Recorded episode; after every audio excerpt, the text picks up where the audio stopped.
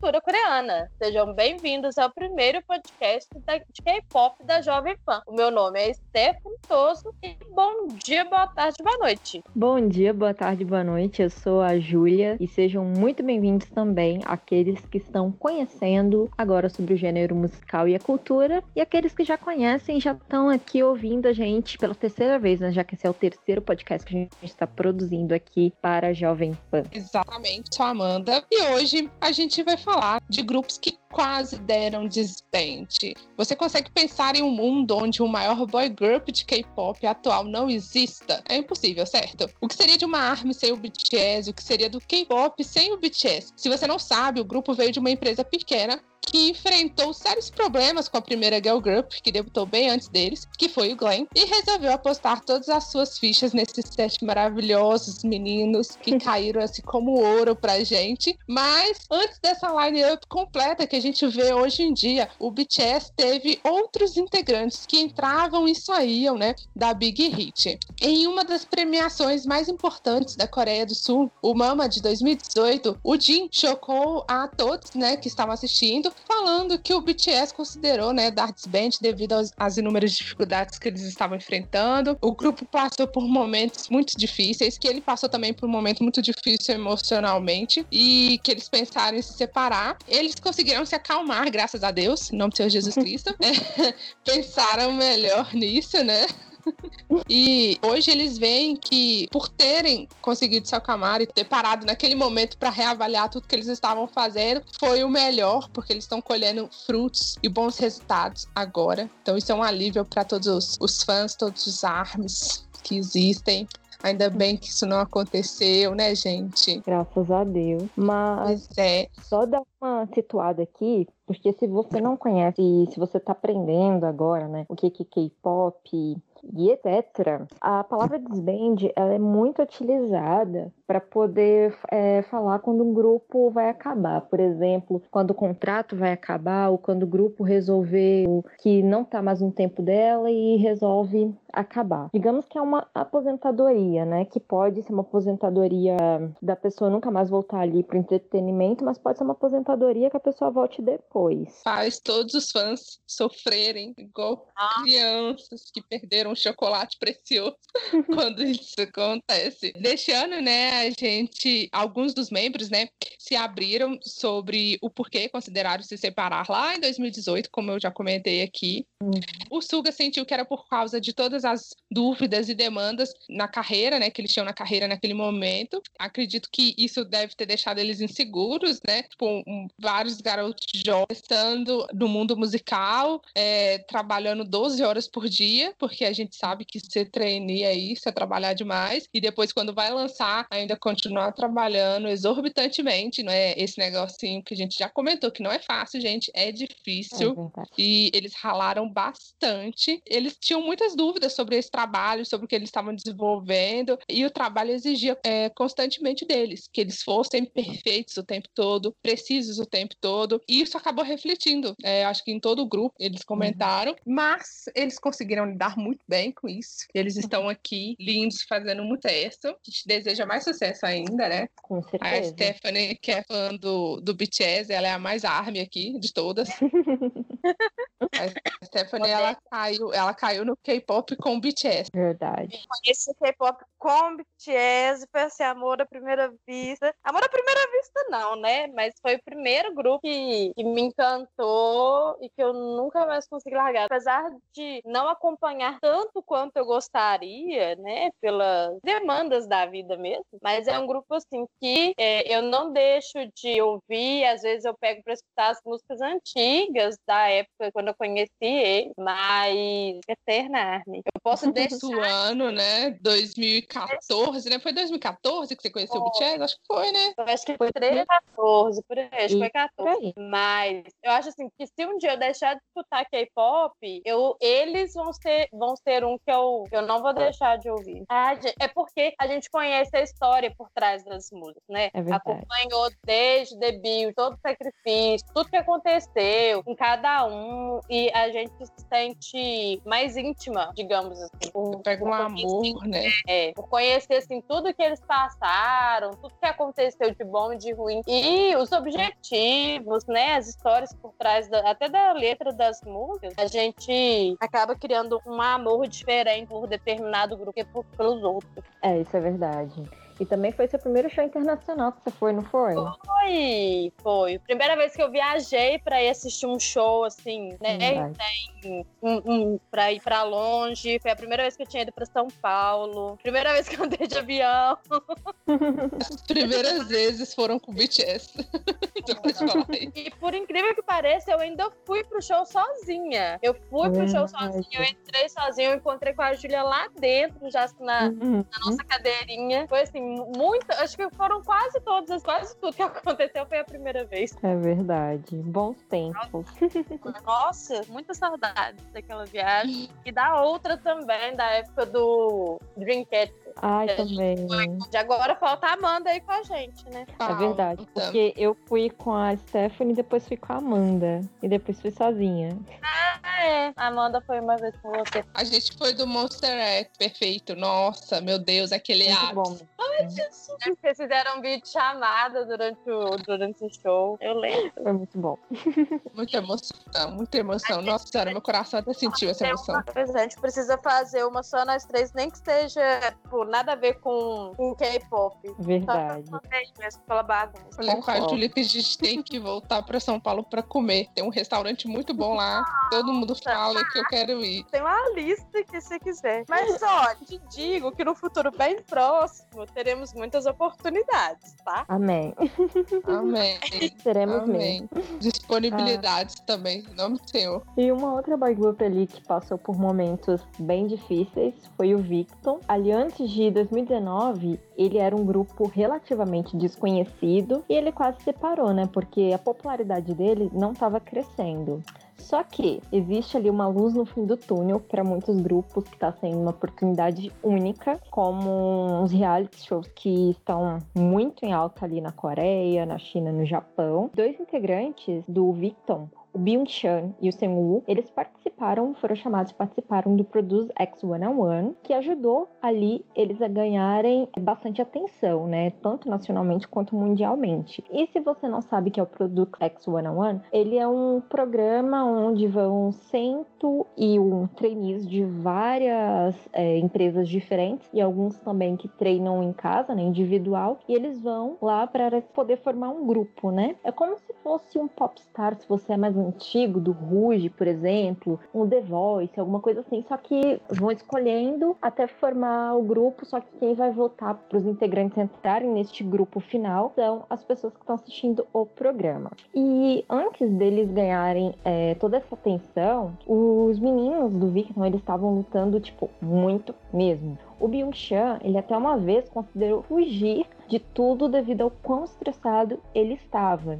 E tem uma coisa aqui que ele disse, que eu vou repetir aqui, que é bem interessante para vocês saberem um pouquinho. É, abre aspas. Eu realmente queria desistir e fugir, mas me senti muito mal. Mas foi tão difícil, foi tão difícil que eu queria fugir, mas não pude por causa dos membros, minha família, os fãs. Eu simplesmente não conseguia. Eu estava apenas esperando e esperando a nossa volta. Foi tão difícil esperar naquele período, mas pelo visto valeu a pena, porque agora o Victon tá aí, né? Mas tá aí forte, cresceu muito na popularidade Sim. E é interessante ver porque são muitos grupos. Às vezes nem é por falta de talento, porque esses meninos e essas meninas que participam são muito talentosos mas é porque é uma indústria realmente cruel, né? A indústria musical, não só lá, aqui no Brasil também, a gente tem muita gente que é talentoso, mas infelizmente não teve a oportunidade certa ali para poder fazer sucesso. É, acaba exigindo demais deles, né? Uhum. E como a gente fala muito que, naquele estado, né? Nada na vida é em vão, o que não é bênção, eles são. Às vezes algumas coisas ruins assim acontecem e é bom para eles fortalecerem entre si também. Né? É verdade. Se conhecerem melhor, tanto como pessoa, quanto como, como profissionais, amigos, receber um carinho maior dos fãs, da família, reconhecerem como eles são queridos por todo mundo e se dedicarem ainda mais, entenderem outras questões por trás também, né, das câmeras. Uhum, Isso rolou uhum. também com o Big Bang, que enfrentaram vários problemas aí por volta de 2011. Eles quase deram bem. Imagina o escândalo que ia ser a perda pro K-pop ia ser, né? E aí Sim. começou com o Seungri, que causou aí grandes problemas para a imagem do grupo, né? Em 2011, quando eles estavam completando cinco anos juntos, eles comentaram que não sentiam que o vínculo entre eles era tão forte quanto antes. E naquele mesmo ano, é, o Daesung se envolveu num super escândalo, onde ele estava presente num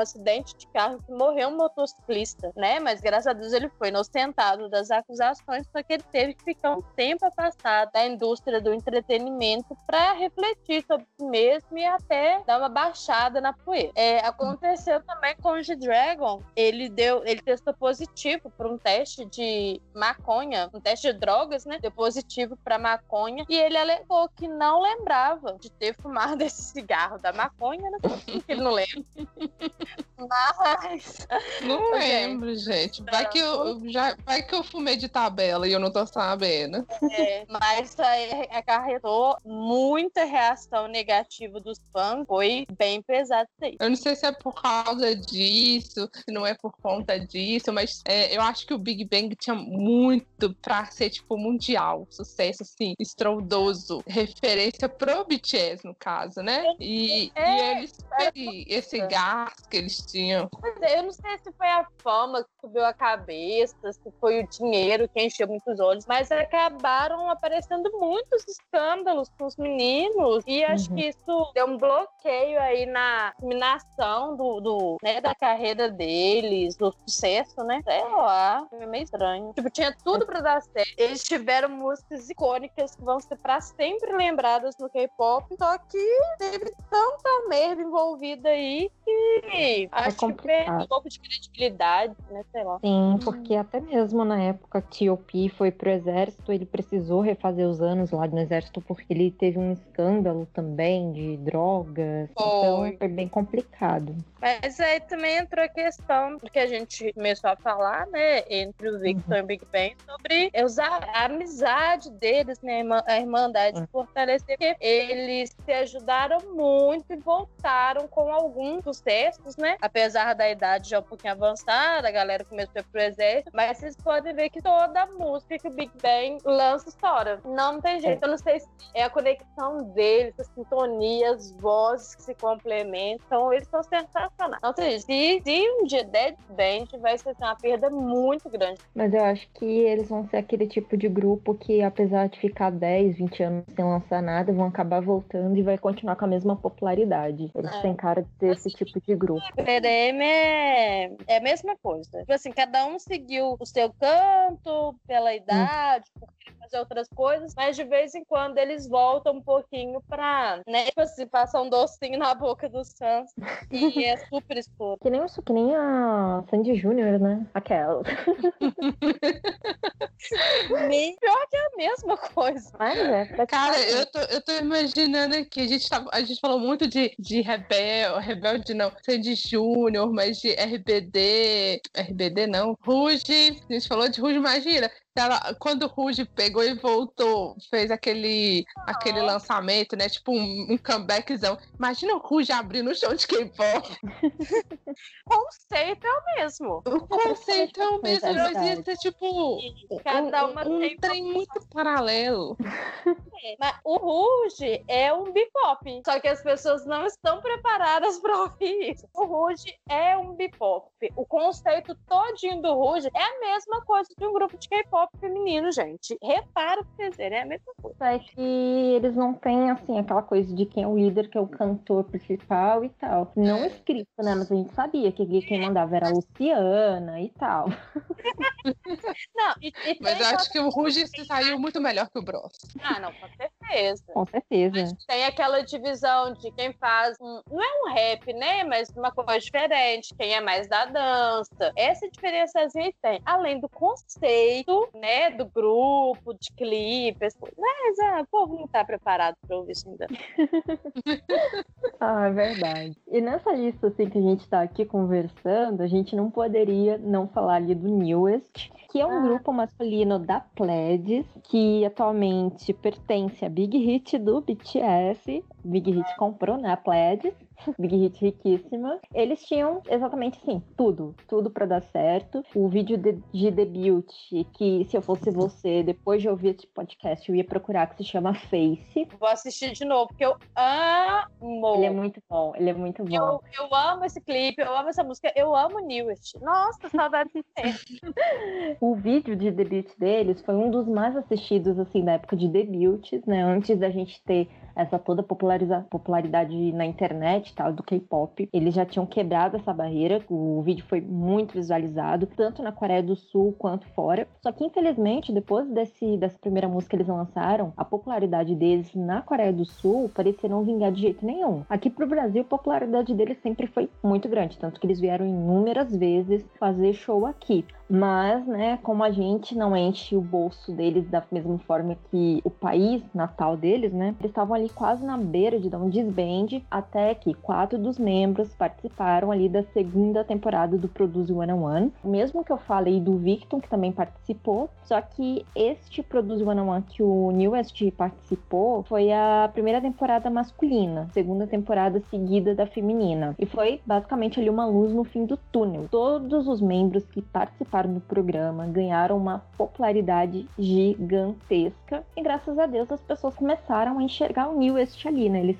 começaram a crescer depois de cinco anos do debut, finalmente eles estavam vendo a popularidade deles crescendo. Um dos membros, o Minryu, que chegou a entrar no grupo final que foi feito no Produce One on One, que foi o One on One, e os outros integrantes que não entraram nesse grupo formaram uma subunit, como se fosse um grupo pertencente ao grupo principal, só que com menos integrantes, né, digamos assim. Essa subunit chamava New SW e eles se promoveram ali por um tempo até o Minryu que contrato com o One One acabar. E foi aí que eles ganharam pela primeira vez um show de variedade, que é muito cotado lá. Que se você não tem pelo menos um win é, você ainda não chegou no ápice da sua carreira dentro do país, lá da Coreia do Sul.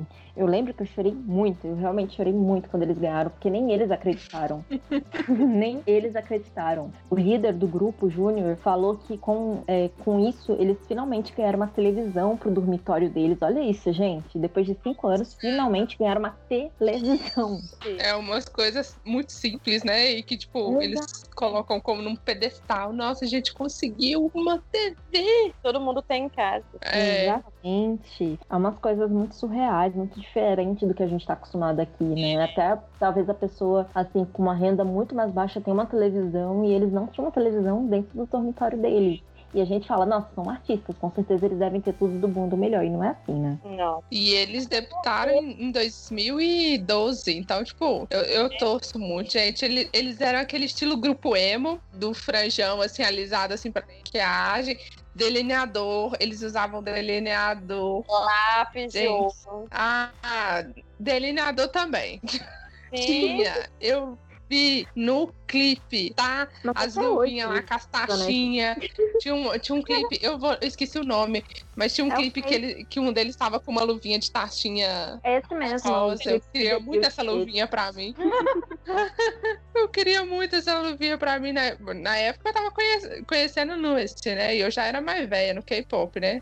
Eu já conhecia há mais tempo, né? Por assim dizer. Só que Ai, os meninos quase nasceram nos nossos anos, então eles têm a mesma idade. Tô aqui precisando de uma ressalva e pedir mil perdões, porque eu fiquei falando igual uma retardada de Super M, Super M, Super M. Tem nada de Super M, é Super Júnior. Ah, Super Júnior. É porque, né, você me vem com um grupo. Você me vem com um grupo. Eu acho que é Subunit. É. é. Super M é a Subunit que tem membros do NCT, do Eto e do Shiny. Isso. Pois é, da onde que eu tirei Super M? É Super Júnior que eu quis dizer. Acontece. Tá muito calor Meus Acontece, os neurônios derreteram. Mas é isso aí, a gente terminou mais um podcast que é Ai. oferecido pela gente do portal K-Pop Brasil, nós três lindas e maravilhosas, super poderosas. Tá, nem tão poderosas, mas quase. que é em parceria com o K-Pop Festival e com o grupo Armind, fomentando a felicidade e o conhecimento através que é o nosso objetivo aqui. Então, além desse podcast maravilhoso de K-pop, vocês também vão encontrar podcasts de coisas nerds na Jovem Pan. Então, assistam também, são nossos parceiros, Verdade. estão aqui trazendo coisas nerds para vocês. E é muito legal. Se você não gosta, escuta que você vai passar a gostar. E passa pros seus amigos também, porque vale a pena compartilhar quando o conteúdo é bom. Exatamente. Pois é, a gente já tá até jogando Among, a- Among Us. Eu já perdi em todas as, as vezes. Ai, A gente precisa jogar juntas. precisamos, eu já Parei na frente do assassino. Ah, meu Deus. Eu ainda tô precisando jogar, eu tô presa no Candy Crush ainda. A gente Bom, vai mas- terminar o podcast aqui porque a gente vai ir jogar Among Us, a gente vai criar a salinha. E é isso, gente. A gente se vê no próximo. A gente se vê não, né? A gente se escuta. Ou, Se aliás, vocês nos escutam, né? Vocês nos escutam. E a gente se fala. Exatamente. Até o próximo. Um beijão Beijo, e até o próximo podcast.